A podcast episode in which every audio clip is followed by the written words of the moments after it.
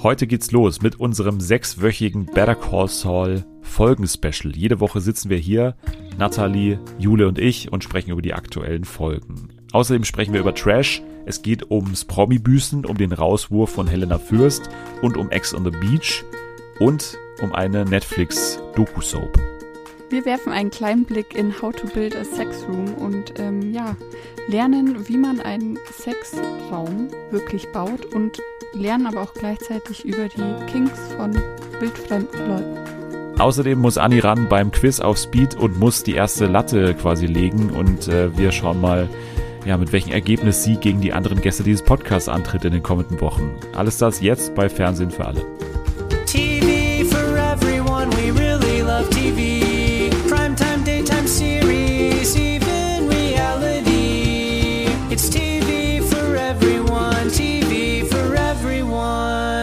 Der Mann im Intro hat recht. Das ist Fernsehen für alle. Willkommen zurück.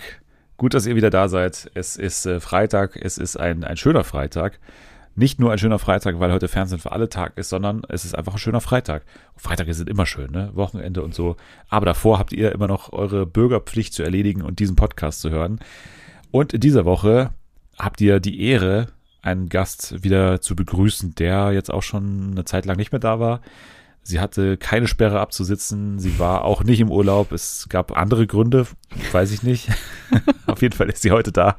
Hier ist Anni. Hallo. Disziplinarische Gründe. Ja,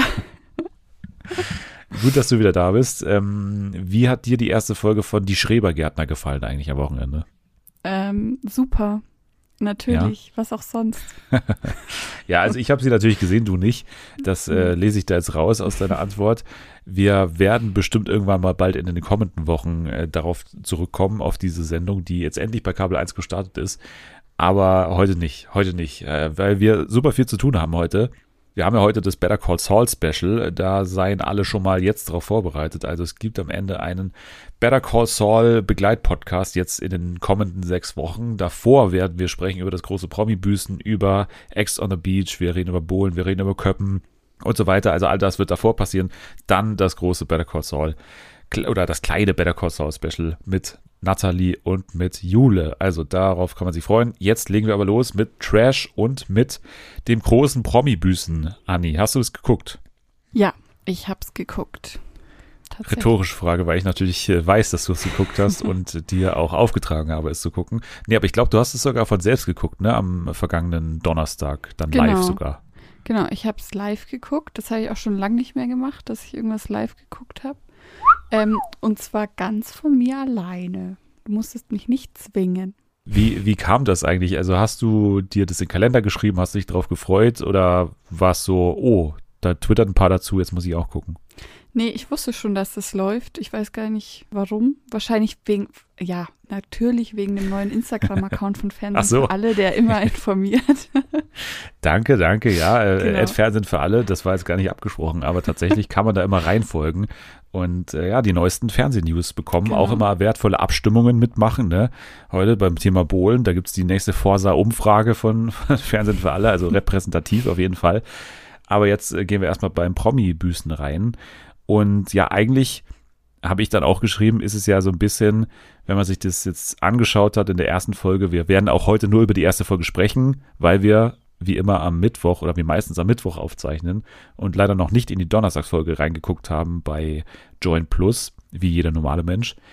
Und ich habe dann eben bei Twitter geschrieben, dass man das so ein bisschen ansehen muss als das Promis unter Palmen Wiedersehen, Wiedersehen so ein bisschen. Ne? Also wir hatten Mhm. eigentlich schon mal den Nachklapp zu Promis unter Palmen und den haben wir jetzt nochmal, weil da wirklich super viele Kandidaten davon hier dabei sind. Und, und jetzt haben wir es irgendwie nochmal mit dem großen Überbau, das ist das Konzept der Sendung, dass die ganzen Reality-Stars, die hier antreten, jetzt quasi Buße tun können und jetzt ja auch dann immer ja zu Olivia Jones da bestellt werden in die Runde der Schande oder Stunde der Schande oder wie das heißt und da quasi ja gezeigt bekommen, was so an ihrem Verhalten so schlecht ist und dann haben sie sozusagen den Auftrag, das zu bessern und sie werden auch bestraft ne, im Rahmen des Formats. Sie müssen dann immer so ja Strafen absolvieren und das ist im Prinzip der neue Ansatz. Ist der bei dir angekommen? Also vom, vom Konzept her, ist das Konzept durchgekommen oder warst du die, die x-te Promis sitzen in einem Haus-Show? Bevor ich das geguckt habe, fand ich das Konzept schon interessanter als so klassische Reality-Shows, weil es ja auch so um das Büßen geht und ich liebe das, wenn man so ähm, einfach nochmal so alte Szenen sieht und dann manche Szenen von denen, die da gezeigt werden, sind ja auch so ikonische Szenen, die man für immer in Erinnerung haben wird, weil es einfach so over the top ist. So an sich fand ich das Konzept schon ganz interessant. Es ist ja eigentlich auch so ein bisschen vergleichbar mit dem Kampf der Reality Stars, wenn man sich es mal überlegt, weil da ja im Prinzip auch mittlerweile so eine Tradition da ist, dass diese Stars da hingehen und eigentlich ja so ein bisschen über vergangene Auftritte aussprechen und teilweise auch wieder tatsächlich auch äh, büßen können. Ne? Also mhm. Also wenn man sich dann Mike anschaut oder wenn man sich wenn man sich André anschaut mhm. im vergangenen Jahr, dann hat das ja eigentlich auch diese Funktion erfüllt, diese Show. Und ja, jetzt hier im Vergleich muss man aber schon sagen, dass das hier so ein bisschen, ja, ich will nicht sagen, härter, also ist schon härter, ne, ja. von, von den Sachen, die da einfach passieren. Es ist nicht so spaßig, es ist irgendwie auch recht trostlos, was dieses äh, Setting angeht. Ja. Ich weiß nicht, was das ist. Es ist so eine, so eine Baustelle eher, ne. Die fahren dann ja auch immer auf diesen großen Baggern da immer da von A nach B. Irgendwie sehr weitläufig und nicht so eng. Irgendwie auch dieses Bettlager da relativ trostlos und so. Also es ist nicht so einladend, habe ich das Gefühl. Nee, also ich habe ich hab auch kurz drüber getwittert einmal. Ähm, mich hat es so extrem an diese Sendung erinnert, die damals lief, Newtopia, wo auch so Leute zusammengewürfelt wurden und da irgendwie auf so eine Schrotthalde gezogen sind, um irgendwie sich ein neues Leben aufzubauen oder so. So hat mich das dran erinnert. Das ist einfach nur Schlamm überall. Dann haben sie diese Garage, wo sie schlafen oder was das ist. Überall ist Matsch, alles ist dreckig und es ist so richtig ja, sehr trostlos. Wir haben ja jetzt eigentlich nur eine Runde der Schande gesehen, wir beide, ne? weil wir nur, wie gesagt, ja. die erste Folge jetzt bewerten können. Und das war die von Matthias Manjapane, der hier am Start ist. Also wir gehen gleich nochmal den Cast vielleicht auch ein bisschen durch, aber viel ist ja noch nicht passiert. Aber Matthias musste in die erste Runde der Schande und das haben wir dann eben zum ersten Mal so mitbekommen, wie das läuft. Also Olivia Jones sitzt dann da und, und ja, wirft ihm so ein paar Sachen vor, ne, die jetzt einfach natürlich aus dem vergangenen Format äh, entstanden sind, also bei ähm, Promis unter Palmen, aber dann auch teilweise Sachen, die jetzt dann während der laufenden Staffel mhm. so passiert sind. Ne? So auch das wird ihm dann quasi vorgehalten. Man hat das Gefühl, dass dieses Konzept ja schon ja relativ so an den Haaren herbeigezogen ist, wenn man sich das halt so anschaut, weil letztendlich werden da die Promis in so eine Rolle gesteckt, wo sie eigentlich nur da sitzen und dann sich irgendwas sagen lassen, aber im Endeffekt weiß ja jeder, und das ist eigentlich mein größter Kritikpunkt an der ganzen Nummer, dass also eine Elena Miras oder auch ein Matthias eben, ne, die haben eben dieses Image und die haben das ja gerne auch teilweise, dass sie mm ne, als diejenigen gelten, die so ein Format dann eben auch extrem machen, die dann auch rumpöbeln und die dann auch Stress machen, die Konfro bringen und so weiter. Also die haben gar kein Interesse, diesen Ruf zu verlieren. So, das merkt man ja in jedem Punkt. Und dann muss halt ein Matthias Manjapane da drin sitzen und muss dann eine Rolle spielen von jemandem, der irgendwie ja, weiß ich nicht, so erschrocken ist über das, ja. was er da vor zwei Jahren irgendwann mal gemacht hat und so tun, als hätte er das total bereut und als würde er sich nicht heimlich dafür feiern, ne? Was er ja auch nicht nur heimlich tut, das macht er ja bei Social Media und so weiter. Und das ist halt so das große Mysterium an der Show. Also finde ich sehr naiv, das ähm, zu glauben, dass einem das das Publikum irgendwie abnimmt, dass die nicht schlau genug sind, das zu durchschauen, dass der Großteil des Casts, ich will jetzt vielleicht auch nicht von allen sprechen, aber der Großteil des Casts gar kein Interesse hat, dieses Image irgendwie abzulegen.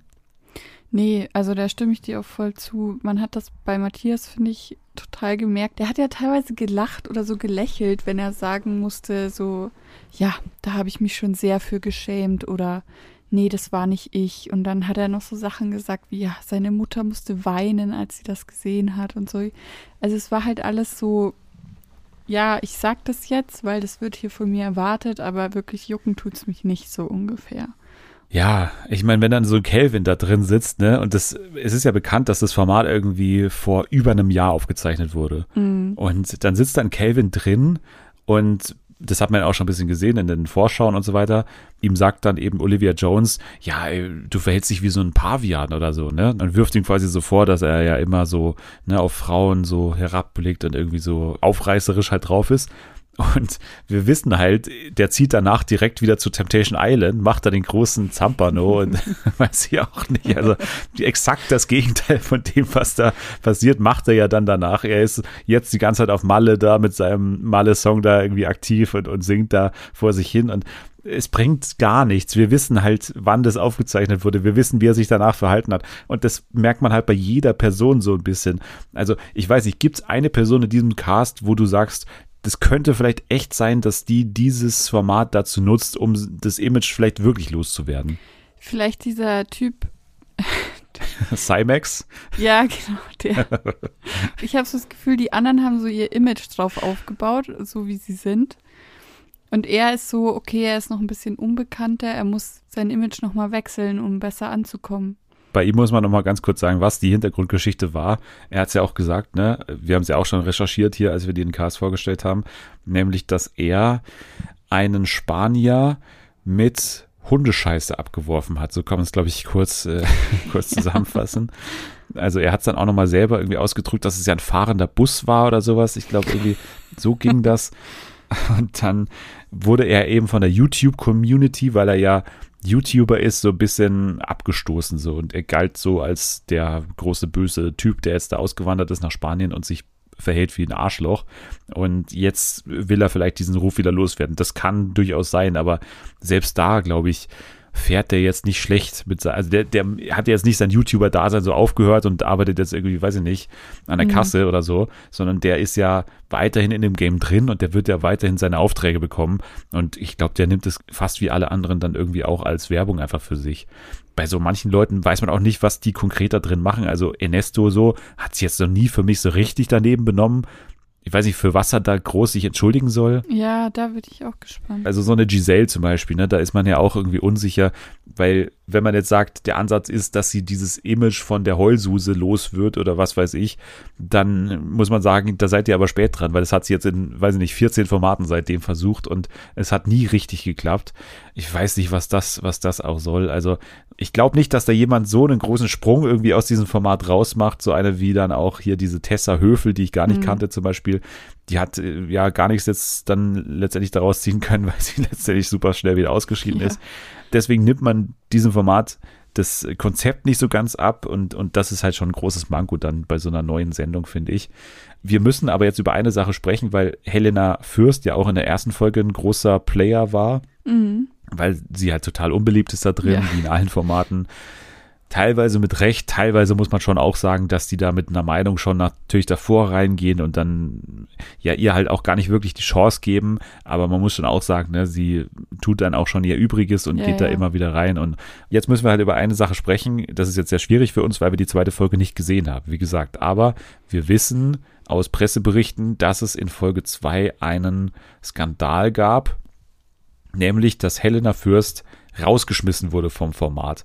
Und ich habe dir gesagt, lies mal diesen T-Online-Text, wo Helena Fürst interviewt wurde und ich habe mir mhm. den auch durchgelesen und der ist eigentlich relativ spannend, oder? Also ich weiß nicht, hast du jetzt so ein, so ein Bild, was da ungefähr sich äh, abgespielt hat? Ja, also so wie ich das jetzt verstanden habe, hat Helenas Team die Challenge verloren die mussten dann Strafarbeit machen und alles war sehr anstrengend nach ihren Erzählungen. Also sowohl die Challenge als auch die Strafe und es gab wenig Pause und wenig zu essen und sie war sehr erschöpft.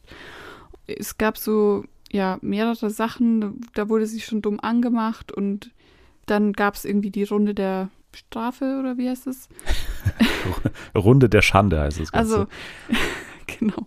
Da wurde sie eben mit ihren Fehlern konfrontiert und die anderen sehen das ja dann auch, was äh, ihr gezeigt wird und sehen auch, wie sie drüber redet. Und dann wurde sie wohl in ihrem Container da von allen Seiten provoziert, blöd angemacht. Und laut ihren eigenen Schilderungen ist sie natürlich da aber auch drauf eingegangen und hat halt zurückprovoziert, ist auch laut geworden und unfair.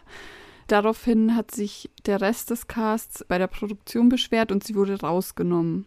Ja, wobei das äh, finde ich noch ein bisschen unklar jetzt im Interview. Also was konkret zum Rausflug oder Rausschmiss oder was ich auch nicht, Rückzug dann da verantwortlich war, also was dafür gesorgt hat. Ja, weil also man weiß jetzt nicht, was sie gesagt hat. Also ob es an dem Gesagten liegt oder weil ihr wurde dann auch noch später gesagt, dass sie ja auch so krank aussah und ein Psychologe wurde ja auch eingeschalten. Also lag es jetzt an dem, was sie gesagt hat oder weil sie krank war? Genau, das ist der Punkt, glaube ich, weil all das vor dieser Konfrontation, also vor diesem Ausraster nach der Stunde der Schande, das hat man ja nicht gesehen im Fernsehen, so wie ich das verstehe. Ich habe die Sendung, wie Ja. gesagt, nicht gesehen. Aber man hat alles nicht gesehen. Man hat, glaube ich, auch dieses äh, Spiel vielleicht noch gesehen. Genau, das hat man noch gesehen. Dann hat man auch gesehen, dass sie bei der Strafe sich äh, so raushält anscheinend. Also man hat Bilder gezeigt von ihr, wie sie da irgendwie raucht und die anderen irgendwie die Strafe machen lässt.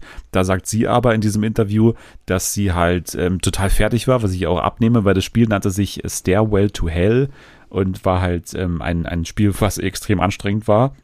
Dann war sie anscheinend so fertig und wurde aber, was eigentlich für den nächsten Tag geplant war, zu der Stunde der Schande gerufen, zu Olivia Jones. Und da, ja, ist jetzt so ein bisschen die Aussagenlage irgendwie schwierig, weil da sagt sie, sie hat sich halt total fertig gefühlt und saß dann da drin. Aber anscheinend hat Pro7 gesagt, beziehungsweise die Produktionsfirma Bunny Jai, dass ähm, diese Szenen nicht gezeigt wurden, weil man das Gefühl hatte, dass sie da nicht ganz gut beisammen ist. Also, dass sie irgendwie Mhm. so neben der Spur war und dass auch man sie kaum hören konnte, hat sie auch gesagt, ne, dass sie irgendwie nicht deutlich gesprochen hat Ja, oder irgendwie genau. so. Man hat sich da irgendwie gesundheitliche Sorgen anscheinend gemacht, laut Aussagen von Bunny Jai, die jetzt Helena Fürst in diesem Interview wiedergegeben hat.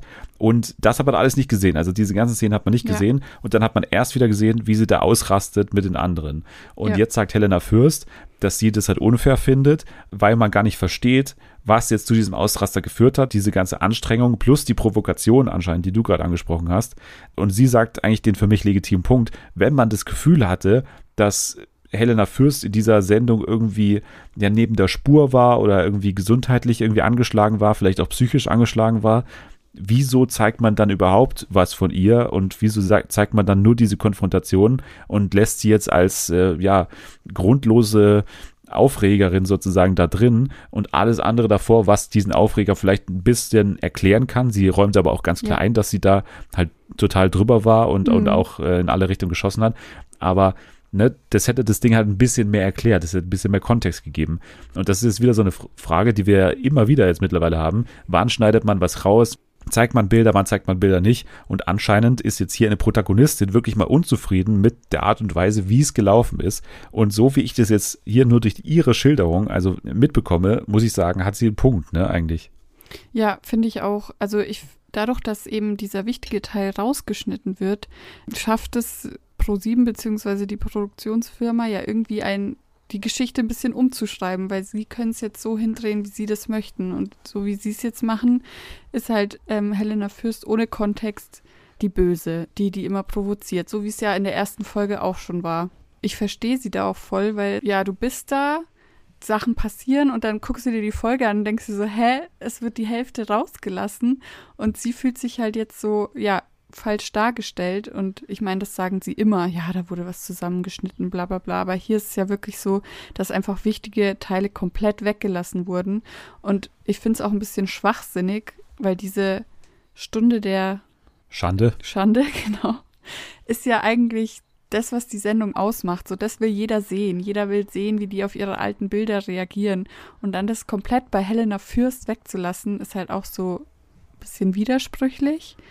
So wie ich es verstehe, ist ja da einfach nur ein schwarzer Bildschirm dann eingeblendet, wo dann steht, aus Ja. irgendwelchen Gründen. Das finde ich auch schon wieder die Formulierung alleine. Zum Schutz aller Beteiligten wurde die Produktion unterbrochen. Für Helena Fürst endete die Zeit im Camp noch in dieser Nacht. Zum Schutz aller Beteiligten. Das klingt halt wie, als wäre sie gemeingefährlich. Ne? Und Ja, das ist halt auch schon genau. wieder so eine Sache, wo ich sage, ey, dann sagt halt wirklich, wie es wirklich begründet. Also dann sagt halt wirklich, wir hatten den Eindruck, dass es äh, Helena Fürst äh, nicht gut geht. Die Gesundheit steht für uns an oberster Stelle. Deswegen haben wir Helena Fürst in dieser Nacht noch Ja. äh, rausgeschmissen oder so. Sagt's halt dann so und nicht zum Schutz aller Beteiligten wurde die Produktion unterbrochen. Was ist das für ein Satz? Ja. Keine Ahnung, was der bedeuten soll. So, das stimmt ja, Ja, einfach nicht. Also ich war so nicht wie- dabei. Genau. Aber sie hat ja jetzt niemanden, glaube ich, auch körperlich irgendwie angegangen. So, zumindest klang es so nicht. Wir können immer nur ihre Schilderung sagen, das will ich ganz klar sagen. Aber T-Online, ich kann den Artikel auch mal verlinken in den Show Notes, T-Online hat eben auch bei Pro7 angefragt und diese ach, diese Antwort schon wieder von Ja. denen, ne? Das ist schon wieder so, sie haben dann quasi, ja, das genauso eingeräumt, ne, wie es halt auch war. Sie durfte dann äh, irgendwann heimfahren und wir haben das alle am Set irgendwie für richtig empfunden, aber dann hat irgendwie T-Online anscheinend die Frage gestellt, ja, hätte man dann Helena nicht zu ihrem Schutz ganz aus der Folge rausstreichen können und dann war die Antwort einfach nur nein, Punkt. Hä? Muss man das verstehen so? Wenn Helena Fürst dabei ist und ein paar Aufreger gibt, dann ist das halt auch Content. Und wenn ich sie rausschneide, dann gibt es halt keinen Content. Aber es wurde halt jetzt nur so weit benutzt, wie es ihnen recht ist und so und nicht alles gezeigt. Das ist halt auch wieder so, ja, bisschen Doppelmoral, finde ich. Ja, auch das ist nur eine Mutmaßung natürlich. Wir können hier Ja. nur äh, vermuten, aber trotzdem, das ist der Eindruck, der bei uns entsteht und das ist halt kein guter Eindruck und überhaupt ist halt fraglich. Du machst eine Show, wo du den Leuten vorwirfst, die würden sich hier total blamieren und irgendwie selbst deklassieren und so im Fernsehen und was haben die da gemacht, das geht doch gar nicht und so, du verhältst dich wie Pavian und dann gibt's aber hier die Challenge, wer uriniert, verliert, so, wo du irgendwie antreten musst und, und wer die besten Nieren hat, sozusagen, Mhm. gewinnt am Ende, also wer nicht aufs Klo muss. Und dann gibt's halt so hier auch bei T-Online dann den Einwurf, ja, übrigens, Daniele Negroni hat nur eine Niere, der hat da dann irgendwie schlechte Karten gehabt. Und das kann's halt auch nicht sein. Das kann ja kein Spiel sein in einer Unterhaltungssendung, wo du anderen Leuten vorwirfst, die würden sich hier irgendwie deplatziert verhalten. Also es ist fraglich, was, was man sich genau bei dieser Sendung gedacht hat, so im, im Rückblick jetzt, wenn man das auch gesehen hat, was da passiert und wie man dann auch umgeht mit, mit so Sachen. Das ist irgendwie alles nicht gut äh, gelaufen. Auch die Reaktion von ProSieben. Da machen sie leider wieder keine gute Figur, nachdem wir das ja schon so oft Ja. äh, gesehen haben bei ProSieben-Formaten. Gerade eben bei Promis unter Palmen, ne, wo die Reaktion ja auch so mehr als dürftig war danach. Eigentlich müsste Pro7 Sat 1 mal Buße tun, hat man das Ja. Gefühl. Das äh, vielleicht als, als Schlusswort noch dazu, aber Ich möchte noch eine Passage vorlesen von diesem Artikel, weil das, das war der allerletzte Absatz, fand ich auch sehr geil, bezüglich der Reaktion von Pro7. Ich lese mal kurz vor. Mittlerweile sind viele Zuschauer der Meinung, die zweite Folge von Das große Promi-Büßen würde an das Mobbing von Claudia Obert in Promis unter Palme erinnern. Alle gegen eine Person, kein Rückhalt in der Gruppe. Auch zu diesem Vorwurf hat T-Online beim Sender nachgefragt. Die klare Antwort von Pro7 Viele Zuschauerinnen sind der Meinung, dass die Show Das große Promi-Büßen die beste Reality-Show seit langem im deutschen Fernsehen ist. So, hä? hä? das Wo ist, ist das die Antwort auf die Frage?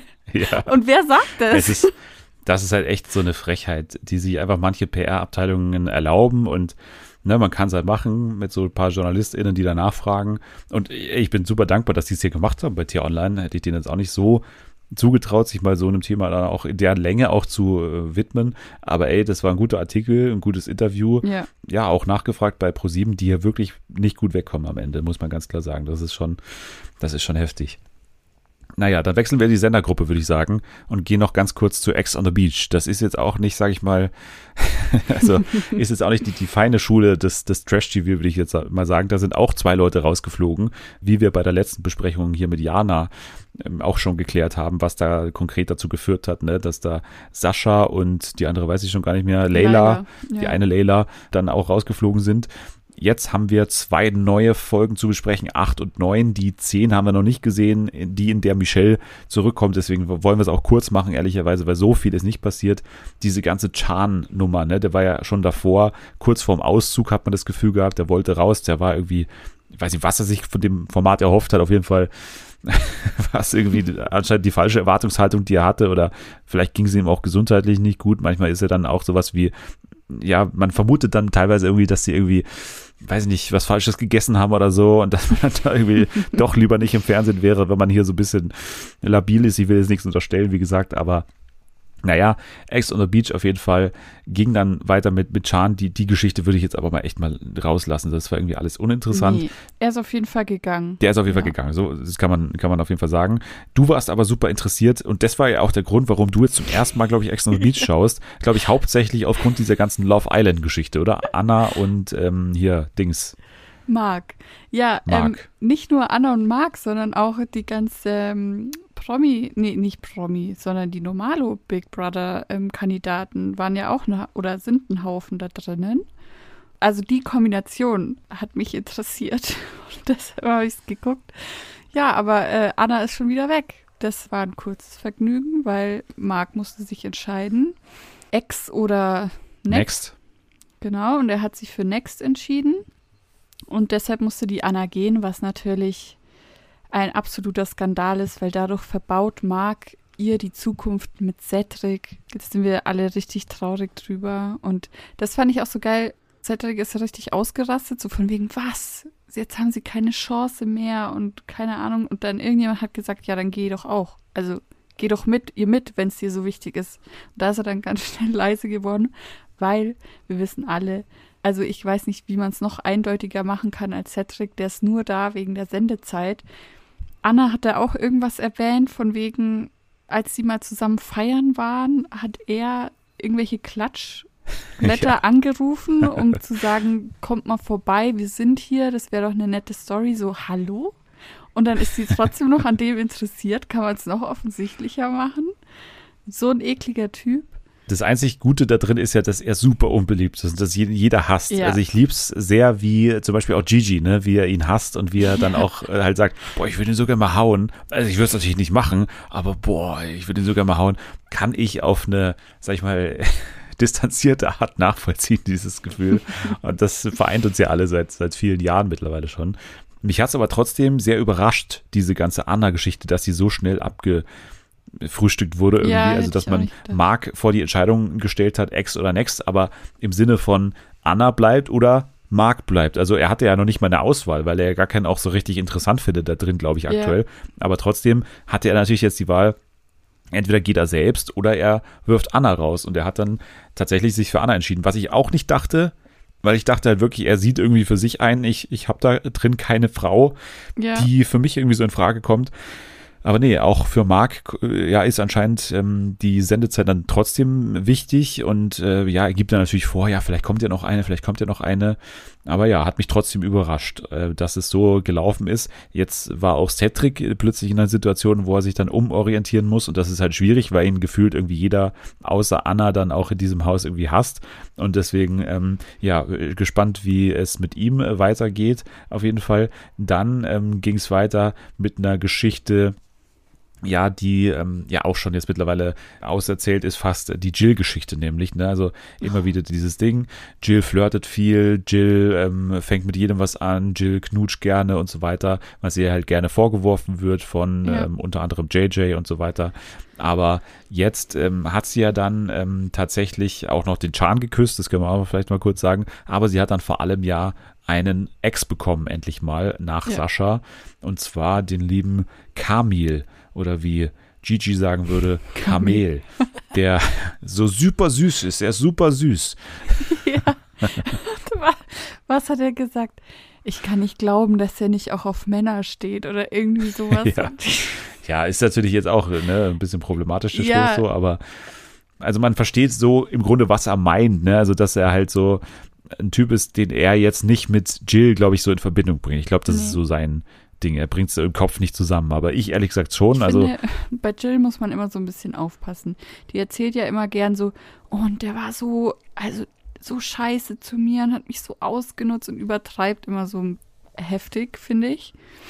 Da hatte ich das erste Mal das Gefühl, okay, der ist auch nicht ganz unschuldig und auch nicht so das Unschuldslamm, wie er vielleicht aussieht.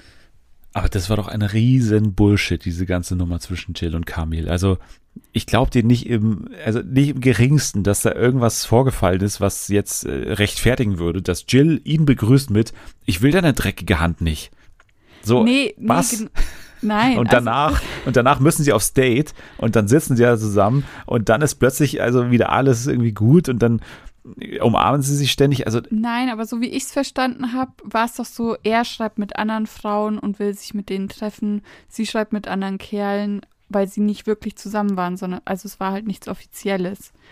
Das meine ich halt. Jill übertreibt halt immer gleich so ein bisschen, aber da war es ja wirklich so, sie haben beide aneinander vorbeigeredet. Es war jetzt nicht nur so, er ist der Böse, sondern Also ich glaube nicht, dass die aneinander vorbeigeredet haben. Ich glaube, die wussten, okay, wir haben dieses Ex-Ding, wir müssen irgendwie jetzt dieses Spiel mitspielen, dass wir uns hassen, aber eigentlich mögen wir uns voll und wir schaffen es noch nicht mal, das über ein Date, auf dem wir uns eigentlich hassen sollten, aufrechtzuerhalten, dieses Gefühl, sondern selbst da bröckelt auch- dieses Bild schon. das ist doch auch Jill. Also das war doch bei Sascha genauso.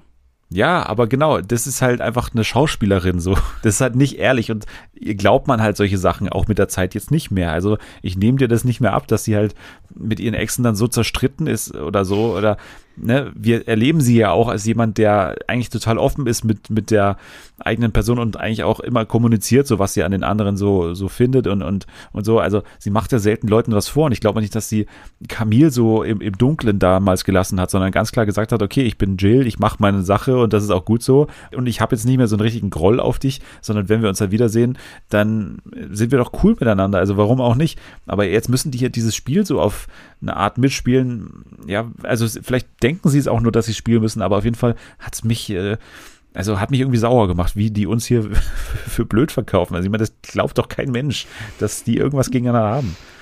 Nee, die landen auch bestimmt wieder im Bett oder so.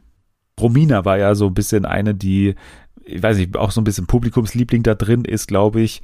Die hat jetzt einen Mann bekommen, den sie abholen durfte am Strand, und zwar Basti.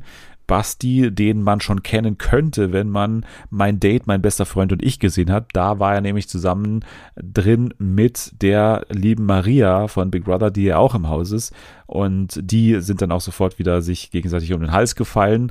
Und ja, da ist quasi jetzt die nächste Geschichte am Laufen, weil Jill natürlich auch sofort wieder an ihm Interesse hatte und ähm, ja, deswegen fährt sie jetzt schon wieder zweispurig, hält sich so auch im Format drin, muss man natürlich auch sagen. Ne? Sie ist ja schon immer schlau, dass sie halt weiß, bei Ex on the Beach zählt nur, dass ich die ganze Zeit was am Laufen haben muss, sonst mhm. bin ich einfach raus, sonst sagen die äh, Hintermänner vom Terra-Tablet dann, dass ich einfach äh, jetzt gehen muss. Also mich nervt sie mittlerweile ein bisschen, weil es so, so vorhersehbar ist, was sie macht und so. Aber ja, mal gucken. Und was macht der Basti für dich für einen Eindruck? Also bis jetzt ist der mir ziemlich egal, ehrlich gesagt. Mhm. Oder nicht? Ja, ich habe nur gerade Melone gegessen, aber deswegen habe ich nur mm gesagt. Aber, aber nee, ich, ich muss auch sagen, das ist halt so ein Reality-Professioneller irgendwie, ne? Der ist halt einfach so total unecht, einfach nur von seinem ganzen Auftreten so. Und ich habe keinen Bock, den kennenzulernen. So, das ist einfach so. Wenn man das Gefühl hat, ich mache, also wenn eine Person bei meinem Freund, mein schwuler bester Freund und, und ich, oder wie du es hieß, da mitmacht, dann weiß man halt, das sind die fernsehgeilsten Menschen der Welt. Also wer da an diesem mhm. Format teilgenommen hat, mehr Fernsehgeilheit geht nicht. Und dann, äh, ja, sehe ich die dann in diesem Format und dann weiß ich halt von, schon von vornherein, was ich bekomme. Der wird natürlich Sachen machen, der wird auch Grenzen überschreiten und so weiter. Der wird sagen, dass er Bock auf Sex im Haus hat und so weiter weil er das tun muss. Das ist ganz klar sein ja. Geschäftsmodell. Und deswegen habe ich relativ wenig Bock, so jemanden zu erkunden oder kennenzulernen, im Gegensatz zu, ja, so Leuten, die dann eben schon länger drin sind, wie eine Roma zum Beispiel, die ja immer noch irgendwo sympathisch ist. Die finde ich auch irgendwo echt, so habe ich das ja. Gefühl zumindest. Und da bin ich ein bisschen ähm, ja neugieriger, wo es da hingeht, so weil ne, sie hat ja dann relativ äh, hart reagiert auf äh, Cedric da nach diesem Anna-Ding, als er sie dann auch ein bisschen angegangen hat, sie natürlich auch ihn. Aber da bin ich ein bisschen mehr Fan davon, von solchen Leuten dann. Für Roma route ich auch so ein bisschen. Ich hoffe, da kommt noch jemand, der sie appreciated, nicht so wie Gigi. Ja, Gigi, vielleicht noch äh, letzte Worte zu ihm äh, von dir. Also was, ja. was sagen wir zu Gigi? Weil er wird jetzt Michelle kennenlernen. Ihr habt wahrscheinlich schon gesehen, wie er Michelle kennengelernt hat. Und wir wissen ja auch, seit Jana uns hier vor zwei Wochen aufgeklärt hat, was äh, quasi aus diesem Format resultieren wird. Und zwar, dass Gigi zusammen mit Michelle bei Temptation Island VIP teilnehmen, mhm. also wieder zusammenkommen werden auch die Frage, ne, wie das irgendwie sein kann, wenn Michelle da mit der Ankündigung reingeht, ich werde den hier ähm, blamieren, ich werde ihn hier fertig machen, ich werde ihn zertreten und so weiter. Also hat sie alles gesagt. Was erwartest du jetzt von diesem Auftritt dann? Ja, ich glaube, das, äh, das hat sich auch bestimmt schnell wieder erledigt. Also ich wette, sie ist da schon am Anfang sehr eiskalt, damit er angekrochen kommt und Gigi wird es auch machen. Er hatte ja seinen Nervenzusammenbruch, äh, dann ist wieder alles gut, bis Temptation Island und dann mal gucken, was passiert. Dann Ex on the Beach 4, würde ich sagen. Oder irgendwie prominent getrennt 2. Ich weiß es nicht. Auf jeden Fall werden wir von den beiden noch hören. Und genauso werden wir hören von Ex on the Beach. Da werden wir auf jeden Fall dranbleiben. Es kommen ja noch ein paar Folgen und äh, bestimmt auch noch ein paar Exen angespült am Strand. Jetzt gehen wir zu den News und eigentlich zu, eigentlich nur RTL-News in dieser Woche. Zwei große, natürlich, zwei große Schlagzeilen. Wir beginnen mal mit der, die jetzt aktueller ist und zwar DSDS holt Dieter Bohlen zurück. Und das ist ja nicht nur die einzige Schlagzeile, sondern auch DSDS endet im kommenden Jahr mit Staffel 20. Und Staffel 20 wurde jetzt eben auch so ein bisschen als Rechtfertigung dafür genommen, warum Dieter Bohlen zurückkehrt, weil es natürlich die letzte Staffel, die Jubiläumsstaffel ist, wo nochmal zurückgeblickt werden soll, wo aber auch ein Wettbewerb stattfinden soll. Und da soll Dieter Bohlen derjenige sein, der natürlich ähm, das Format mit 18 äh, Staffeln dann ja angeführt hat der soll jetzt nochmal zurückkehren und das Format, ja, weiß nicht, ihm eine letzte Ehre erweisen, sage ich jetzt mhm. mal. Was hast du äh, gefühlt? Was war dein Gefühl, als du zum ersten Mal von dieser Schlagzeile gehört hast? Nichts. es ist mir nicht egal. Ich habe schon eine Meinung dazu, aber eigentlich kann es mir nicht egaler sein, weil DSDS mich schon seit Jahren nicht mehr juckt. Und das ist halt irgendwie so ein trauriger Versuch, nochmal die Quoten in die, in die Höhe zu schrauben, weil allen klar ist, dass die letzten zwei Jahre oder wie lange äh, Dieter Bohlen schon nicht mehr dabei ist, doch einfach nicht. Ein Jahr. Ein Jahr nur. Ah, okay. Ja, wir hatten jetzt nur eine Silbereisenstaffel. Aber die andere war doch irgendwie zur Hälfte Unin, oder wie war das? Nee, der ist nur im Finale dann, beziehungsweise Ach in den letzten Motto-Shows. Da ist er dann irgendwann aus Krankheitsgründen nicht mehr gekommen, weil er ja da mittendrin steckte in den Verhandlungen und dann Ach ja so. ihm gekündigt wurde quasi, beziehungsweise sein Vertrag nicht verlängert wurde und dann hat er gesagt, nö, dann komme ich gar nicht mehr. und dann saß ja schon Silbereisen als Vertreter quasi von Dieter Bohlen und dann ja auch Thomas Gottschalk in ah, den ja, letzten stimmt. Shows drin. Genau, ja, das war das. Also, Wir erinnern uns. Ich finde es irgendwie lächerlich und es ist mir eigentlich auch wirklich egal. Also lächerlich im Sinne von. Sie hatten eine Meinung und sie haben gesagt, okay, nein, wir wollen das nicht mit, mit Dieter Bohlen machen, bla bla bla. Die haben sich da zu positioniert und das so gesagt. Und jetzt holen sie ihn doch wieder zurück. Das finde ich halt irgendwie so. Also habt ihr ihn jetzt rausgeschmissen oder nicht? Und was soll das Ganze? Ist halt so, ja, also für mich ist halt das kein Grund, okay, es ist die 20. Staffel und die letzte Staffel und deshalb sehen wir jetzt mal drüber hinweg, dass wir ihn eigentlich kacke finden und das, das war ja doch die ganze Begründung von wegen, der passt nicht mehr ins Image und genau. seine Sprüche sind zu hart, bla bla bla. Ja, steht ihr jetzt dazu oder nicht oder keine Ahnung. Das ist halt das Ding. Das war jetzt nicht nur eine Sache, die jetzt äh, ja eine Neuausrichtung der Sendung irgendwie äh, verlangt hat. Ne? Also man wollte jetzt nicht DSDS verändern, sondern man wollte den ganzen Sender verändern. Man ja. wollte RTL verändern. Das war die Begründung, warum man Dieter Bohlens Vertrag nicht verlängert hat und warum man wollte, dass man mit ihm nichts mehr zu tun hat.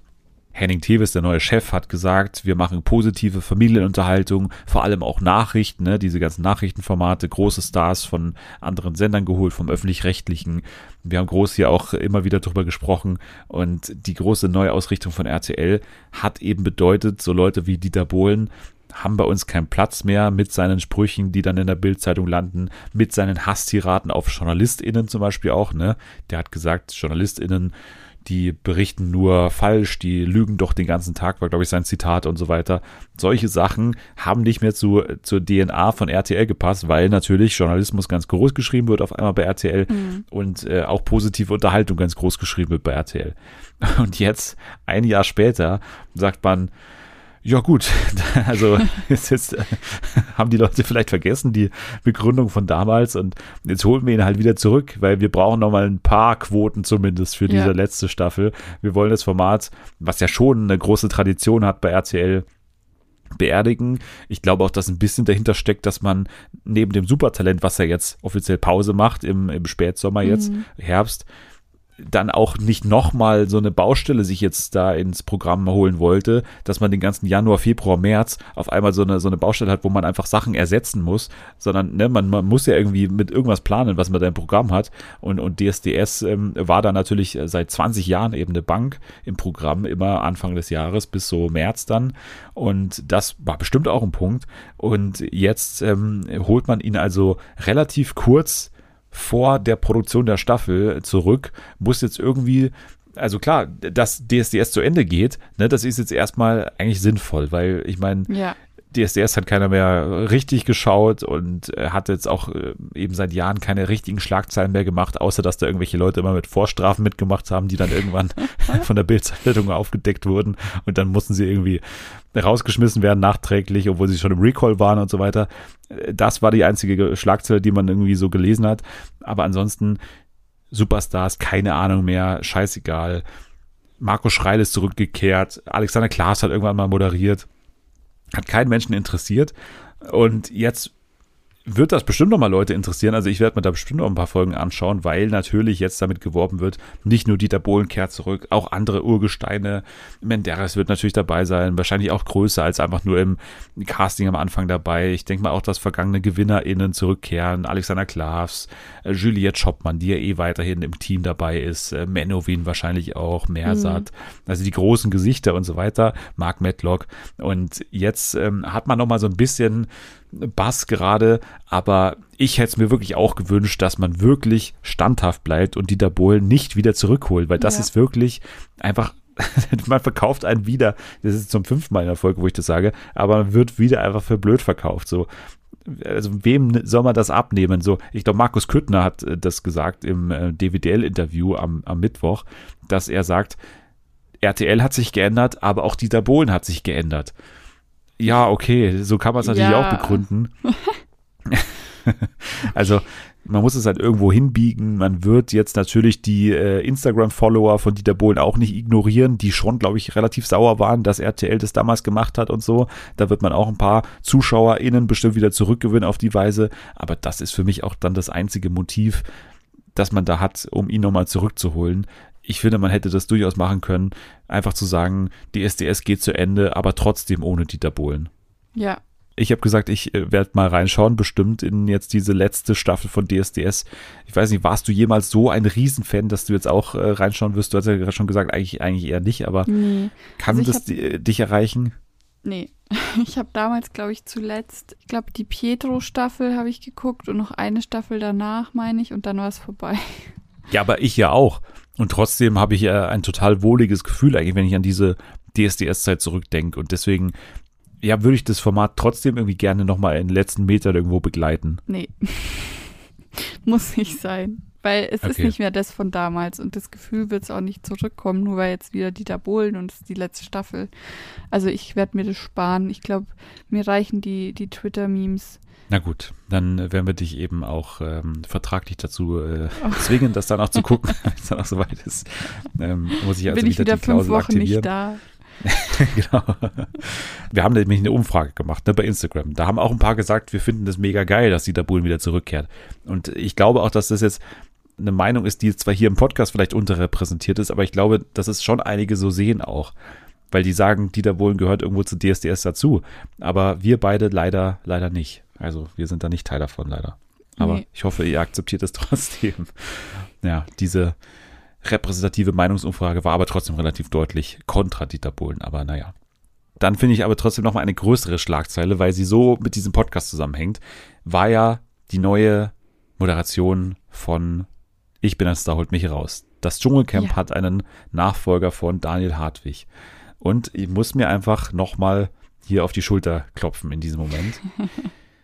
weil wir das natürlich hier im Januar einfach vorhergesagt haben. Also wir saßen hier, Selma und ich, und ich habe darüber gesprochen, der offizielle Fernsehen für alle Kandidat ist Jan Köppen und er macht's tatsächlich jetzt. Er sei der Wunschkandidat gewesen, heißt es da in dem Artikel von RTL. Und ich glaub's denen auch. Also ich finde wirklich, dass es wie Arsch auf einmal passt. Diese Nominierung quasi von ihm jetzt zum Host an der Seite von Sonja Zietlow im Dschungelcamp. Was war dein Gefühl, als du das gehört hast?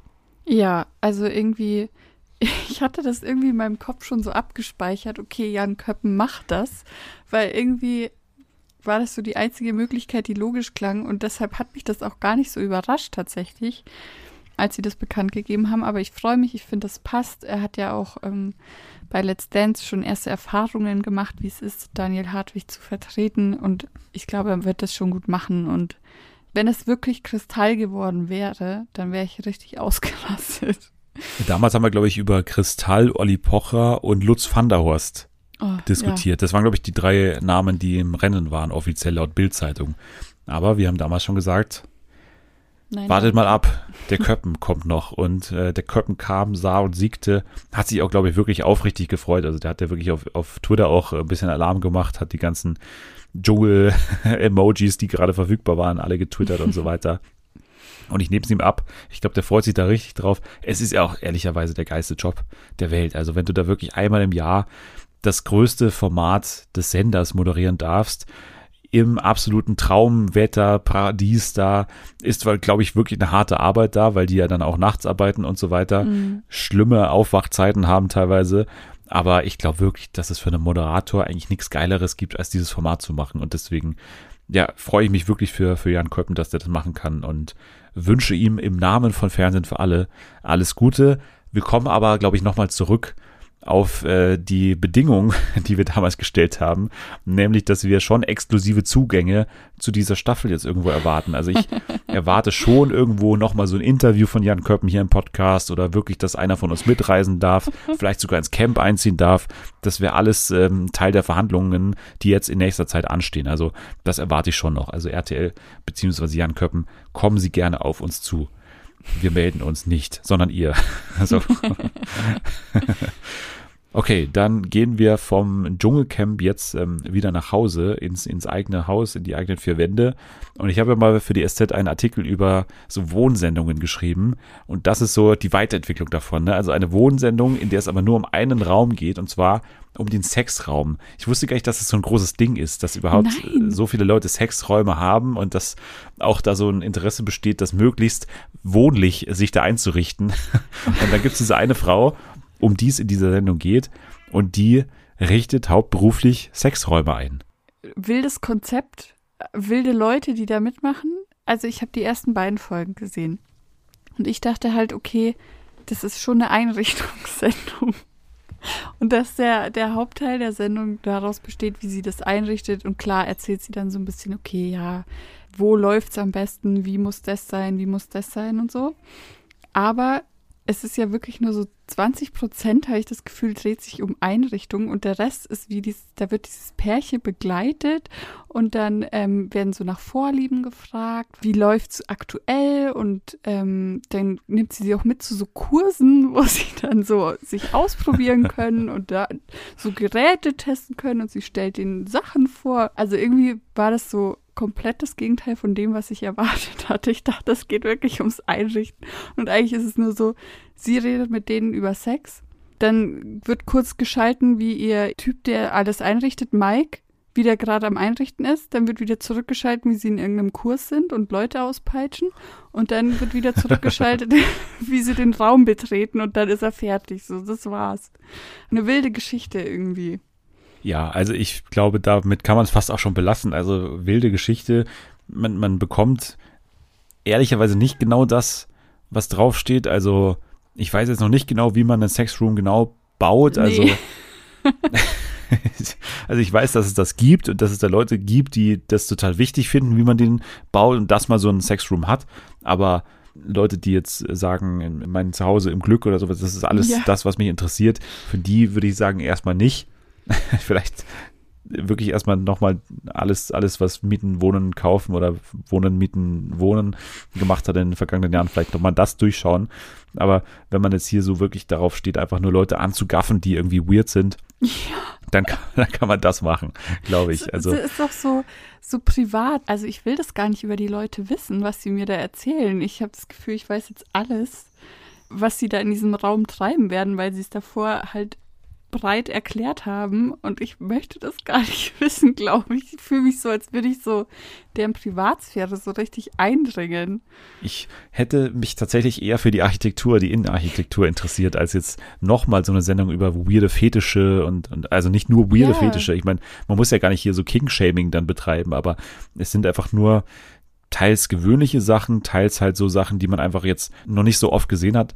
So sehr interessiert es dann einen auch nicht, dass man dann sagt, das ist dann der Einschaltgrund irgendwie. Also ich schaue mir diese Sendung an, um über irgendwelche Fetische zu lernen, sondern man wollte, glaube ich, eher tatsächlich äh, in diese Sexroom-Welt eintauchen und, und wirklich erfahren, was es da für verschiedene Arten gibt, den zu designen, aber so wirklich mitbekommt man das nicht, wie der dann hier Mhm. umgestylt wird, sondern man bekommt dann ein Endergebnis zu sehen. Das sieht dann ja auch schon kreativ aus natürlich und ich würde es, wie gesagt, beschränkt weiterempfehlen, aber für so ein, zwei Stunden, die man dann ähm, gerade mal rumkriegen muss oder so, kann man das durchaus mal machen, würde ich sagen.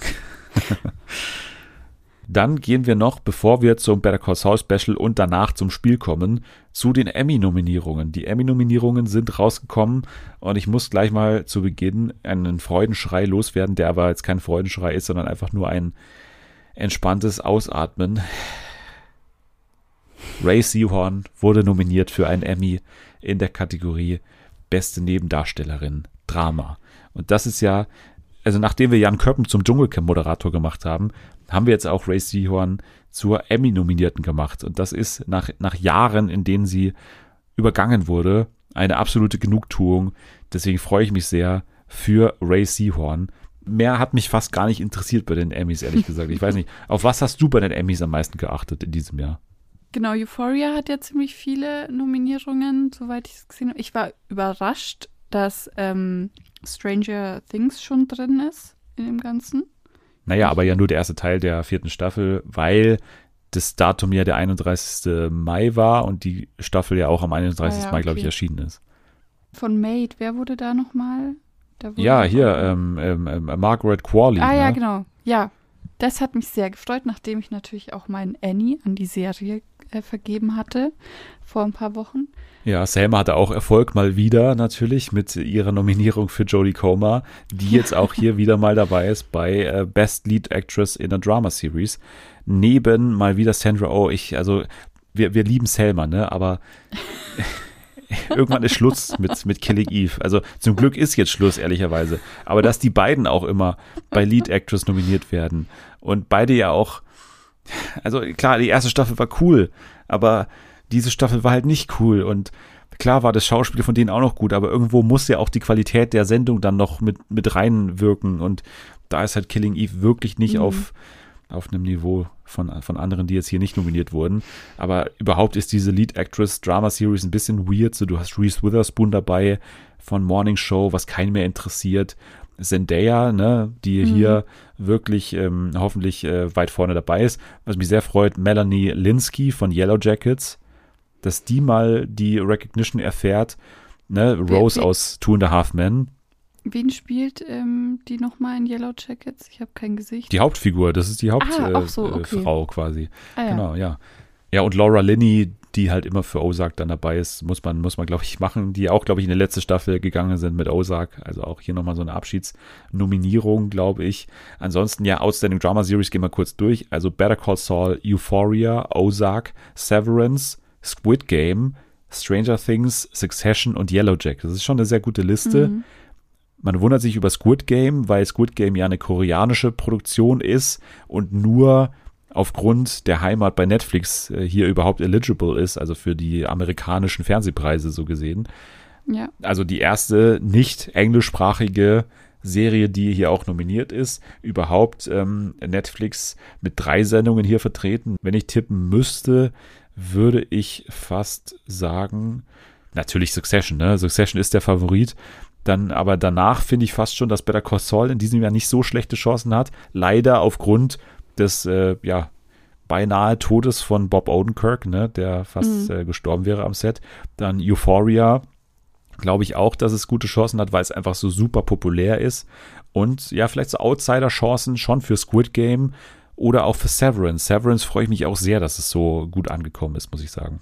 Erstmal bin ich froh, dass ich einiges, was auf der Liste steht, auch gesehen habe, weil oft geht es mir so, ich denke so, okay, ja, keine Ahnung, kenne ich nicht. Aber jetzt habe ich so das Gefühl, ich kann ein bisschen mitreden.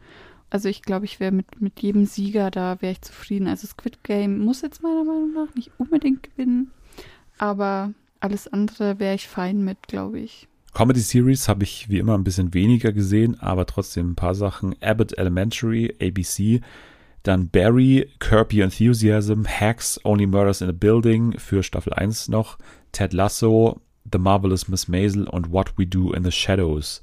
Also mein Herz schlägt natürlich für Ted Lasso und für Only Murders. Wie sieht's bei dir aus? Na, wobei, Barry, muss ich sagen, hatte eine Hammer dritte Staffel jetzt gerade. Und Barry hätte auch den Sieg auf jeden Fall verdient. Also ich habe davon nichts gesehen. Keine einzige Serie. Nichts. Nichts. Das ist wenig. Das ist, okay, ich will ja, also ich will unbedingt Only Murders in the Building gucken, aber ich Disney Plus, hab- ne? habe das nicht, genau. Ja, gerade läuft Staffel 2 an. Ich glaube, Selma guckt schon, deswegen werde ich wohl auch bald gucken und dann auch hier drüber sprechen. Also ich freue mich da schon wieder drauf auf Staffel 2. Übrigens, äh, Selena Gomez wurde ja gesnappt, eine der großen Snaps an diesem ähm, Abend, beziehungsweise bei dieser Nominierung. Das ist vielleicht so ein Ausrufezeichen. Dann noch ganz kurz Outstanding Limited Series or Anthology Series. Und zwar Dopesick, Hulu, Inventing Anna, Netflix, Pam and Tommy, Hulu, The Dropout, Hulu und The White Lotus. Also dreimal Hulu, aber ich glaube, die besten Chancen wird haben The White Lotus und das meiner Meinung nach auch äh, zu Recht. Habe ich auch nicht gesehen. Hauptdarsteller Dramaserie Jason Bateman, Brian Cox, Lee Jung Jae, Bob Odenkirk, Adam Scott und Jeremy Strong. Also äh, da ist es wirklich super schwer. Aber ich muss sagen, Bob Odenkirk, mach's Junge. also wirklich, also er hat sowas von verdient. Also quasi von den Toten wieder auferstanden, muss man wirklich so sagen. Der hatte einen Herzinfarkt am, am Set, wiederbelebt worden, hat dann noch die Staffel zu Ende gespielt. Was, was soll man noch machen, als ihm jetzt hier mal den Preis zu verleihen? Und ich meine, Jeremy Strong, ich liebe ihn, Brian Cox, ich liebe ihn, aber, aber für mich Bob Odenkirk in diesem Jahr dran. Ja, und dann Outstanding Lead Actress haben wir schon gesagt, ähm, beziehungsweise Comedy Series haben wir noch nicht gesagt. Äh, Rachel Brosnahan natürlich, Miss Maisel, dann Quinta Brunson, Abbott Elementary, Kaylee Cuoco, Flight Attendant, Al Fanning, The Great natürlich, Issa Rae, Insecure und Jean Smart, die das ja, glaube ich, im letzten Jahr gewonnen hat, von daher auch Frontrunnerin. Ich ähm, hoffe ein bisschen auf Al Fanning bei The Great hier. Dann Hauptdarsteller, Comedy Series ist auch so ein super krasses Rennen hier. Also da treten halt an der letztjährige Gewinner Jason Sudeikis, aka Ted Lasso, gegen Donald Glover, der das auch schon mal gewonnen hat.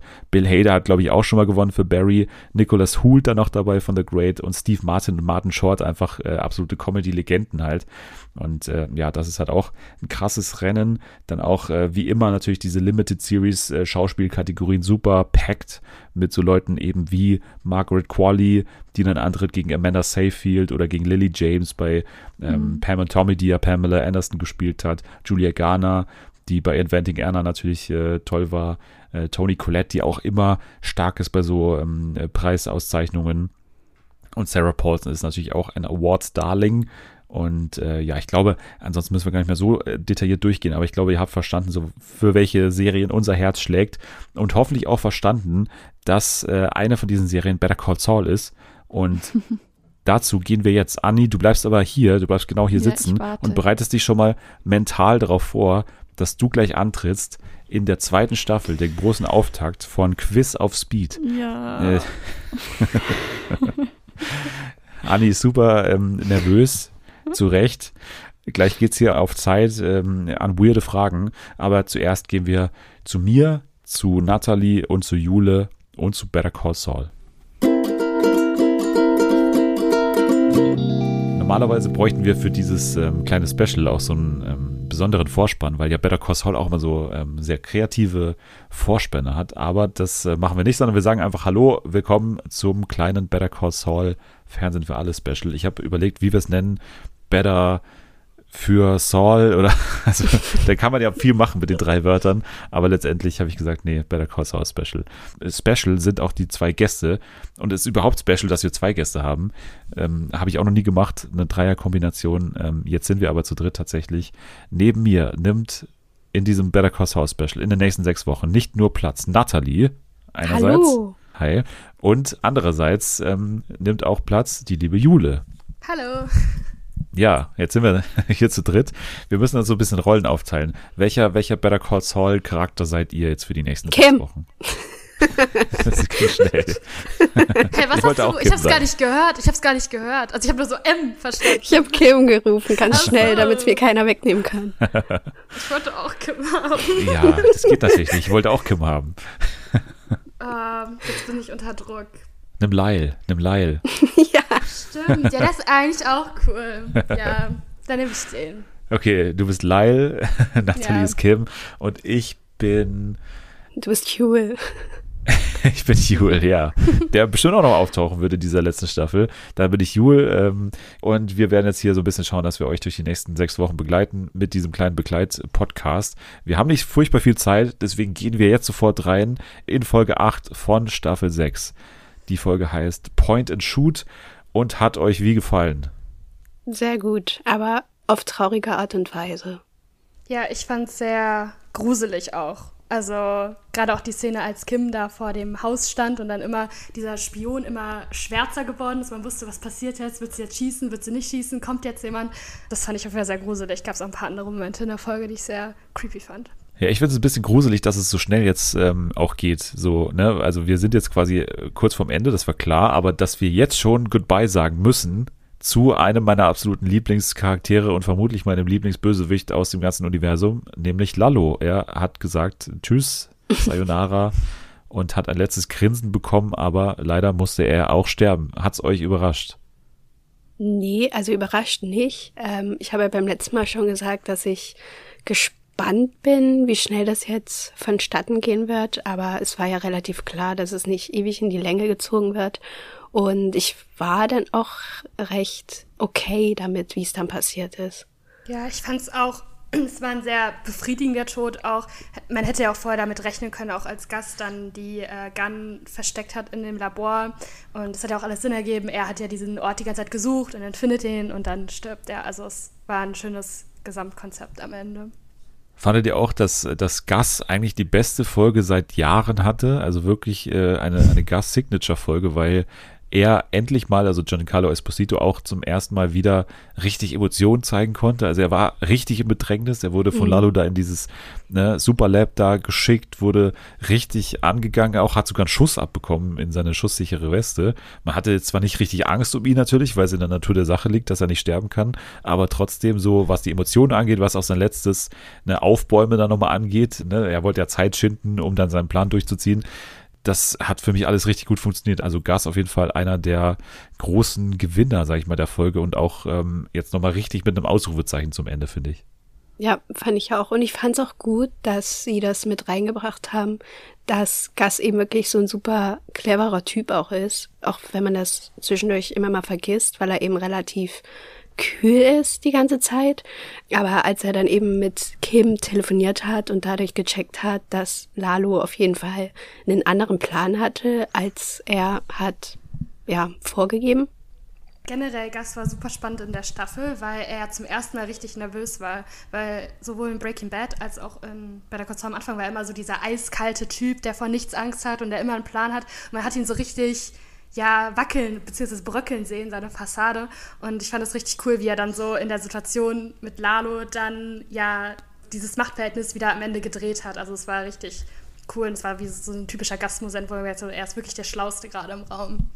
Jetzt haben sie es sogar echt so gut hingebracht, finde ich, dass das wirklich so Sinn ergibt. Ne? Also, dass, dass Jimmy quasi von Mike nie wirklich gesagt bekommt, dass Lalo tot ist, aber so verstört ist von diesem Mann, ne? weil er einfach Howard vor ihm umgebracht hat, weil er von den Toten für ihn auferstanden ist. Und jetzt wird er einfach bis sein, sein Lebensende Todesangst haben vor Lalo, ob er jetzt lebt oder stirbt. Und letztendlich, wenn ihn dann irgendwann Walt und Jesse in die Wüste fahren, dann ja, finde ich es auch total realistisch, dass er dann eben Ignacio, also Nacho beschuldigt, ähm, wie es ihm ja auch Lalo dann nochmal da im, im Apartment gesagt hat. Ich fand's voll krass, dass Mike das dem einfach nicht gesagt hat. So, ich weiß nicht, weil Mike ist ja eigentlich von den Guten und ich habe überhaupt nicht gecheckt, warum er jetzt Jimmy so leiden sehen will, weil er hat ihn, also Lalo hat ihn also extrem Angst gemacht und dann sagt einfach Mike nicht, dass der schon tot ist. Also, Ja, ich finde eine Interpretation relativ gut, die ich dahingehend gelesen habe, weil man wundert sich ja überhaupt über das Verhältnis zwischen Saul später und Mike in Breaking Bad. Ne? Also Mike ist ja immer genervt von Saul und kann ihn eigentlich gar nicht so richtig ausstehen und, und arbeitet aber trotzdem für ihn. Und das ist immer so ein komisches Verhältnis eigentlich. Man fragt sich, warum arbeitet er nicht nur für Gus? Und mittlerweile, jetzt gerade durch den Tod von Howard, habe ich das Gefühl, kann man diese Frage irgendwie beantworten, weil ich glaube, durch diesen Tod hat er richtig Respekt vor ihm verloren, vor Jimmy, weil er macht ihn ja auch ein bisschen dafür verantwortlich. Er sagt ja auch, Mhm. ne, ihr beide, Jimmy und Kim, ihr habt diese Geschichte für Howard euch da ausgedacht. Die ist jetzt zwar gut für den Tod, den wir jetzt irgendwie hier vortäuschen müssen, diesen Selbstmord, den sie ja da inszenieren, aber ihr habt da einen Mann reingezogen, der einfach nicht im Game war, was ja immer dann Mikes, ne, sein Moralverständnis äh, irgendwie ist. Und das finde ich irgendwie total gut. Also ich habe das Gefühl, das ist ein Riesenpunkt am Ende, dieser Tod von Howard, den jetzt Mike irgendwie so passiv mitbekommen hat, aber über den er, glaube ich, gar nicht begeistert ist. Und ich glaube auch Teil dieses letzten Blickes von Mike ins Grab, also im Superlab, wo dann eben Howard und Lalo zusammenlegen, ist auch dieses wo bin ich da reingeraten? Ein unschuldiger Anwalt liegt drunten, den ich vielleicht noch von damals kenne, als ich da in Ja. der Parking Booth saß. Und jetzt, ähm, ja, habe ich da diesen Anwalt, der irgendwie letztendlich auch mit für, dafür verantwortlich ist, dass es so gekommen ist. Ja, ich fand es auch so krass, als man dann richtig gesehen hat, dass sie tatsächlich in diesem Lab begraben werden, weil bei Lalo war das ja immer so, also es wurde ja vermutet, ne? Aber man wusste halt nicht, dass Howard am Ende einfach neben seinem eigenen Killer liegen. Also es ist einfach, das ist so traurig. Der hat eh einfach was viel Besseres verdient als dieses Ende. Und dann wird es halt immer nur noch schlimmer und man sieht die dann halt beide so zusammen liegen und haben sich eigentlich vorher noch nie gesehen und das ist dann das Ende dieser Charaktere. Dieser letzte Schuss, ne, also diese letzte Musik auch nochmal, die waren schon so auch, auch ungewohnt für Better Call Saul, ne, weil man hat eigentlich nicht so, so lange Trauermomente meistens eigentlich. Aber hier hat man den nochmal bekommen und wirklich auch mit diesem Grab, ne, das war schon, war schon bedrückend, auch großartig dann inszeniert. Die haben wirklich, das haben sie auch im, im Insider-Podcast äh, gesagt, das ist ja ein Studio, ne, dieses äh, Super Lab, und die haben beantragt bei dem Inhaber von diesem Studio, wirkt, also das ist ein echtes Loch in diesem Studioboden. Also die haben in, den, in den Studioboden ein Loch, Loch gemacht und mussten da ewig dafür kämpfen, dass sie das machen durften. Und äh, ja, es hat sich auch ausgezahlt, weil wie die Leichen da runterfallen und so. Und es sind ja auch die echten Tony Dalton und äh, Patrick Fabian, die da unten nochmal drin liegen. Also das waren keine Körperdouble oder keine Puppen oder so, sondern die echten ähm, äh, Schauspieler, die es nochmal gemacht haben. Respekt an beide für das Schauspiel. Ähm, was auch krass ist, ist, dass Jimmy Kim so vorgeschickt hat, diese Aufgabe für Lalo zu erledigen. Also irgendeinen Mann einfach zu erschießen. Und ja, wie habt ihr diese Szene erlebt? Weil das kommt einem ja nicht sofort, dass er da einen Plan vielleicht dahinter hatte oder dass er sich quasi so ein bisschen geopfert hat für sie, sondern was habt ihr gedacht, während ihr die geguckt habt? Also erst habe ich mich kurz erschrocken, weil ich so dachte, hä, warum reagiert er so schnell und schickt sie vor, um das zu tun, weil es ja wirklich eine schreckliche Sache ist, das zu machen. Aber dann, also quasi so wenige Sekunden später habe ich dann eigentlich gecheckt, dass er sie eigentlich einfach nur raushaben will, damit sie nicht alleine mit Lalo ist, weil was soll man von Lalo erwarten? Also ich hätte jetzt auch nicht gedacht, dass er sie da so super nett behandeln würde. Und das hat dann wieder so super tragisch gemacht, einfach, dass ja, dass sie halt immer versuchen würden, einander zu schützen, aber mittlerweile wird's halt ein bisschen eng, das weiter so aufrecht zu erhalten. Also ich dachte mir eigentlich schon direkt von der ersten Sekunde, als er ihn versucht hat zu überreden, dass er sie da einfach raushaben will, weil, wie natürlich schon gesagt hat, mit Lalo will man nicht alleine sein. Und ich glaube, man weiß ja nicht, was genau passiert ist, aber ich habe mich auch wieder gefragt, warum ist Lalo drauf eingegangen, weil Lalo ist ja immer so super fest in seinem Plan, aber dann zum Beispiel in der vorletzten Folge von der fünften Staffel hat er sich ja auch von äh, Kim überzeugen lassen und jetzt halt auch wieder von Jimmy überzeugen lassen. Also ich weiß nicht, ob es jetzt am Ende egal war, aber es hat mich überrascht, dass er dann relativ schnell auch drauf eingegangen ist, auf die Bitte von Jimmy. Es war halt letztendlich sein großer Fehler, weil Gus darüber ihn quasi äh, entdeckt hat oder seinen echten Plan irgendwie aufgedeckt hat. Aber ich muss sagen, ich habe es ehrlich gesagt nicht sofort gecheckt und ähm, weiß nicht, ob ich blöd war oder, aber ich habe einfach, es, weil ich habe halt immer im Hintergrund gehabt, wir müssen irgendwann diese Trennung, also ich vermute eine Trennung zwischen Jimmy und Kim und wir müssen irgendwann die Entwicklung zu Saul hinkriegen. Und Saul ist halt immer sehr auf seinen eigenen Vorteil bedacht. Und ich dachte, das ist jetzt vielleicht der Punkt, der alle so super schocken soll, dass er einfach Kim zum Fraß vorwirft sozusagen. Aber dann ist es mir auch gekommen, dass es eigentlich der krasseste Liebesbeweis ist von, von Jimmy. Und dann haben wir ja auch noch den krassen Liebesbeweis von Kim, kann man jetzt mutmaßen, weil ne, wir bekommen ja die Szene, wie Kim dann tatsächlich zu Gus Haus fährt, übrigens exakt so inszeniert, mit der Einstellung um 4.30 Uhr nachts hat Vince Gilligan gesagt, der ja die Folge inszeniert hat, 4.30 Uhr nachts standen die da vorm Haus von Gus und haben wirklich Shot für Shot das möglichst genauso inszeniert wie damals, als Walt vor Gus's Haus stand. Und also kann man sich auch vergleichen, ne? das schaut fast genauso aus. Und ähm, jetzt geht sie da vors Haus und ja, steht dann da und drückt wirklich diese Knarre nicht ab, aber sie zieht sie nach oben und man kann jetzt mutmaßen, hätte sie abgedrückt oder nicht. Was denkt ihr?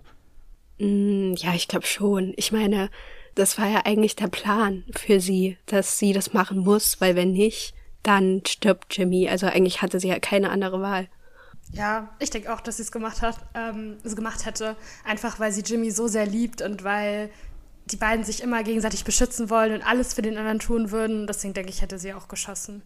Ich fand, es war eine völlig äh, krasse Szene, weil auch man natürlich bei Kim diesen Faktor einfach nicht hat, dass man weiß, dass sie überlebt, sondern man, man hätte jetzt einfach denken können, das geht auch schief oder so. Ja. Also why not? Mhm, So, das war einfach sicher auch. total im Offenen und sie so gehen zu sehen und quasi das letzte Aufeinandertreffen, das war auch so inszeniert, ne? Man hat es bewusst so gemacht, mit der Musik auch, dieses äh, Jimmy und Kim, dieses, dieser Abschied da im Apartment, der war ja auch so ausgekostet. Man hat schon gedacht, scheiße, ey, die werden doch jetzt nicht das auch noch machen, die werden jetzt nicht Kim jetzt schon sterben lassen. Also eigentlich kann es kaum sein.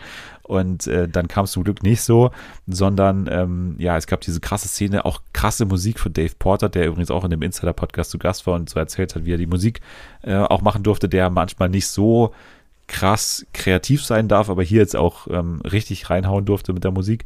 Und das hat auch super funktioniert auf jeden Fall. Ja, am Ende würde ich sagen, ist das vielleicht auch jetzt der Punkt, wo wir jetzt auf die nächste Folge zu sprechen kommen können. Die heißt Fun and Games. Und ich vermute, dass wir jetzt ans Ende von Jimmy und Kim kommen, Ja. weil es verschiedene Anzeichen dafür gibt. Foreshadowing. Wir haben, ich glaube, in Folge 2 dieser aktuellen Staffel haben wir auf dem Fuß einer von Nachos Freundinnen, ja, ich weiß nicht, ob ihr das Bild kennt, aber da sieht man so einen Dominostein, wie 6-3 steht. 6-3 ist die Folge, in der Nacho gestorben ist.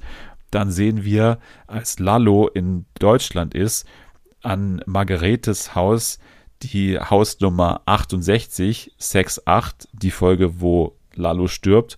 Und wir haben in dieser Staffel auch schon gesehen 609, ich glaube in einem Hotel oder so, wo Jimmy und Kim waren, da am Anfang von Staffel 6. Das taucht in einem Shot auf von Kim. Also der Moment, die Folge vielleicht, in der Kim irgendwie auf eine Art und Weise Goodbye sagt. Könnte sein. Und ich glaube auch, dass es gut passen würde jetzt gerade, bevor wir dann zu Breaking Bad gehen und bevor wir dann nach Omaha gehen. Ja, ich glaube auch, weil, ja, also ich weiß nicht genau, wie es, na, wie es dann quasi ablaufen wird. Aber ich glaube, dass ähm, Kim einfach mit dieser Schuld nicht so umgehen kann, wie es Jimmy dann wahrscheinlich tun wird. Also ich denke mal, dass er dann doch relativ schnell ja so eine Fassade wieder auflegen wird und quasi zu seinem Saul-Business übergehen wird. Und ich glaube, dass es jetzt für sie so ein Breaking Point ist, den sie dann einfach nicht, wo sie dann einfach nicht, nicht weiter ja, mitgehen kann und so tun kann, als könnten sie das hinter sich lassen. Ja, ich denke das auch. Und ich glaube auch immer noch nicht, dass sie sterben wird, weil es sind jetzt alle Leute gestorben, von denen, also wo das Schicksal noch unklar war. Und wenn jetzt Kim auch noch stirbt, also ich verkrafte das nicht mehr. Es ist so schlimm. es ist so schlimm. Ich bin auch bei der Folge, die war, die, also ich fand das noch viel schlimmer als die Folge davor, weil ich fand, der Howard-Tod, der war einfach nur ein riesengroßer Schockmoment. Und das in der Folge war halt richtig traurig. Und wenn in nächster Folge dann auch Kim sterben sollte, also nee, ich will das nicht. Ja, ich glaube auch nicht, dass sie stirbt. Ich glaube aber, dass sie wirklich äh, einen großen Abschied in der nächsten Folge haben wird. Entweder Das durch ist wahrscheinlich den, noch schlimmer. Ja, ja, genau, das ist das Problem. Also ich glaube, dass ein Tod vielleicht sogar besser zu verkraften wäre als irgendwie eine, eine krasse Trennung. Was Ray Seahorn immer sagt, wenn sie nach den letzten Folgen gefragt wird, sagt sie immer wieder psychologically disturbing. ja, Eine super große Angst, Oh mein Gott. weil ich, also ich kann mir nicht ausdenken, was es wäre, aber viele Leute mutmaßen, dass wir ja noch nicht alles wissen von Kim und dass Kim eventuell Jimmy playen könnte durch irgendeine Art und Weise, dass sie vielleicht mit dem Sandpiper Geld abhaut oder so, was ich aber nicht glaube, weil einen größeren Liebesbeweis als diese Folge von beiden Parteien könnte man eigentlich gar nicht haben, aber weiß nicht, ist es für euch realistisch, so eine, so eine Art zu gehen? Also, was soll das sonst sein? Psychologically disturbing. Nee, ich glaube, ich kann mir nicht vorstellen, dass es was mit, ja, irgendwie so Hintergehen zu tun hat, weil sie haben jetzt genug Leute hintergangen.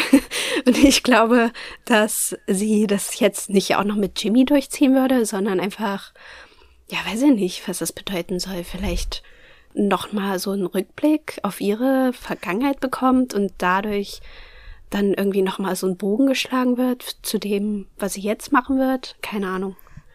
Ja, das dachte ich nämlich auch mit der Rückblende, weil es gibt doch diese eine Rückblende, die gedreht worden ist.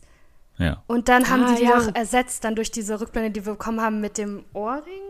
Ja. Und die haben doch, ich glaube, die haben sich doch offen gelassen, ob die das später nochmal zeigen wollen oder nicht. Und vielleicht kommt das, was das halt so disturbing macht, aber ja. Ja, weil wir wissen doch nicht so viel über ihren Hintergrund. Wir bekommen so bruchstückhafte Informationen. Irgendwann bei der Heirat, glaube ich, hieß es mal, dass es weird ist, dass Kim kein Middle Name hat. Dann erfahren wir so durch Andeutung, dass sie vielleicht schon mal verheiratet war. Manche haben gemutmaßt, dass vielleicht Jeff, ne, der Typ, der Jimmy dann später quasi oder der Gene dann in Omaha entdeckt, dass der vielleicht irgendwie mit Kim verwandt sein könnte, vielleicht ihr Ex-Mann oder so, keine Ahnung, könnte sein. Aber all das, würde ich sagen, klären wir in den nächsten Wochen. Wir bleiben dran natürlich und, und mutmaßen und haben vor allem viele Sorgen um Kim Wexler. Deswegen sage ich jetzt Danke an euch für diese Woche. Sehr gerne. Ja, gerne. Wir hören uns, wie gesagt, wieder und äh, wir geben jetzt zurück zu einem spannenden äh, Staffelauftakt von Quiz auf Speed mit Anni und mit mir.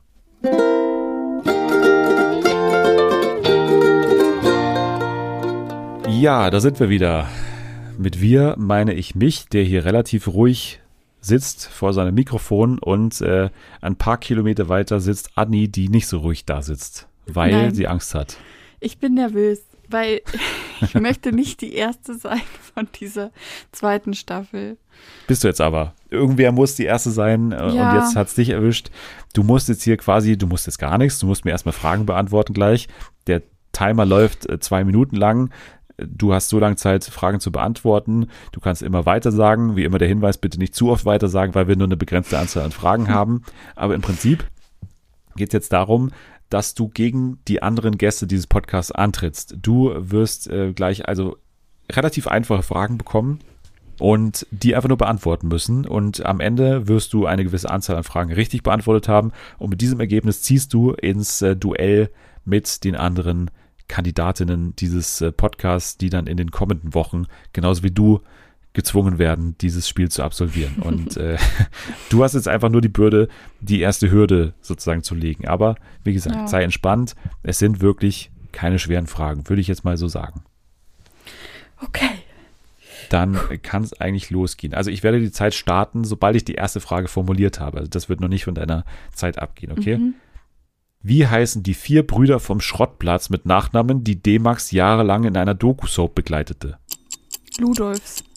Richtig. Welcher Sender sendete von 1993 bis 2011 Nur die Liebe zählt? Sat 1. Richtig. Nenne einen Experten oder eine Expertin, die Fußballspiele begleitet. Christoph Kramer. Richtig. Welche Farbe hat der Knopf auf der Fernbedienung, mit der man bei Pro7 Sat1 Gruppe extra Inhalte bekommt? Rot. Richtig. Wer malte das Gemälde Guernica? Keine Ahnung weiter. Pablo Picasso. Auf welchen TV-Sendern liefen Late-Night-Formate von Harald Schmidt? Sky, das erste und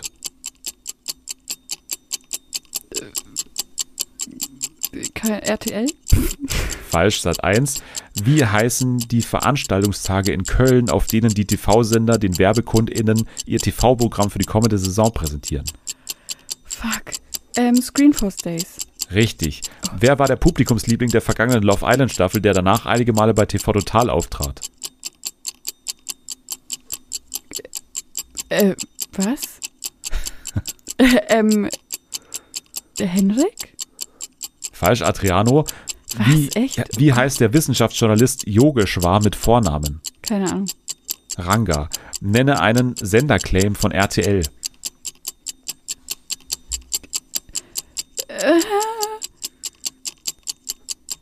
Mein RTL? Richtig. Den Namen welches stacheligen Tieres trägt ein bekanntes Gericht mit Hackfleisch? Igel. Richtig. Gegen welchen Quizmaster treten jahrelang fünf Menschen in der RTL Primetime an? In der, äh, Günther Jauch? Richtig. In welchem Land wurde Palina Roginski geboren? Russland? Richtig. Mit wem ist Oliver, Oliver Pocher seit 2019 Amira verheiratet? Pocher. Richtig. Außer Birke, Ahorn und Buche nenne einen Baum. Ahorn. Ah, War war dabei? dabei. Aaron war dabei und es ist aus. Scheiße. Also, wenn ich das gerade richtig zusammengezählt habe, dann gehst du mit einem Ergebnis von zehn richtigen Antworten hier ins Rennen. Und ich finde, dass das eine sehr gute Leistung ist. Ja, also finde ich auch. ähm, wenn ich mich richtig erinnere, hatte ich das letzte Mal auch zehn. Das heißt, das äh, kann ich so stehen lassen. Aber ich hoffe, inhaltlich alles, alles korrekt gelaufen. Wenn es Ja. irgendwelche Beschwerden gibt, äh, bei Instagram natürlich melden. Ad Fernsehen für alle wird natürlich ignoriert werden, aber ähm, äh, wir können es gerne versuchen. So. äh, wenn sich die Leute bei dir melden wollen, dann kann man das wo tun? Ähm, gerne auf Twitter. Anilovs U. Kann man das tun? Ad FA, da kann man dem Podcast folgen und äh, auch gerne nochmal Beschwerden einreichen. Wie gesagt, auch gerne bei Instagram, Fernsehen für alle. Da natürlich äh, sowieso, da gibt's auch aktuelle News und äh, da erfährt man so schnell wie sonst nirgendwo, was gerade in der Fernsehwelt abgeht, auf jeden Fall. Jetzt sage ich an dich, danke fürs dabei sein. Ja, danke, dass ich, dass meine Sperre aufgehoben wurde und ich wieder hier durfte. Sehr gerne. In der nächsten Woche kümmern wir uns vermutlich um die Bachelorette. Also vermutlich machen wir da unser Bachelorette-Special. Gleichzeitig natürlich auch weiterhin alles zu Better Call Saul, zu der nächsten Folge, Folge 9 dann. Ihr könnt jetzt schon mal abschalten. Wir gehen jetzt erstmal in den Wald und äh, auf einen Baumlehrpfad. Tschüss.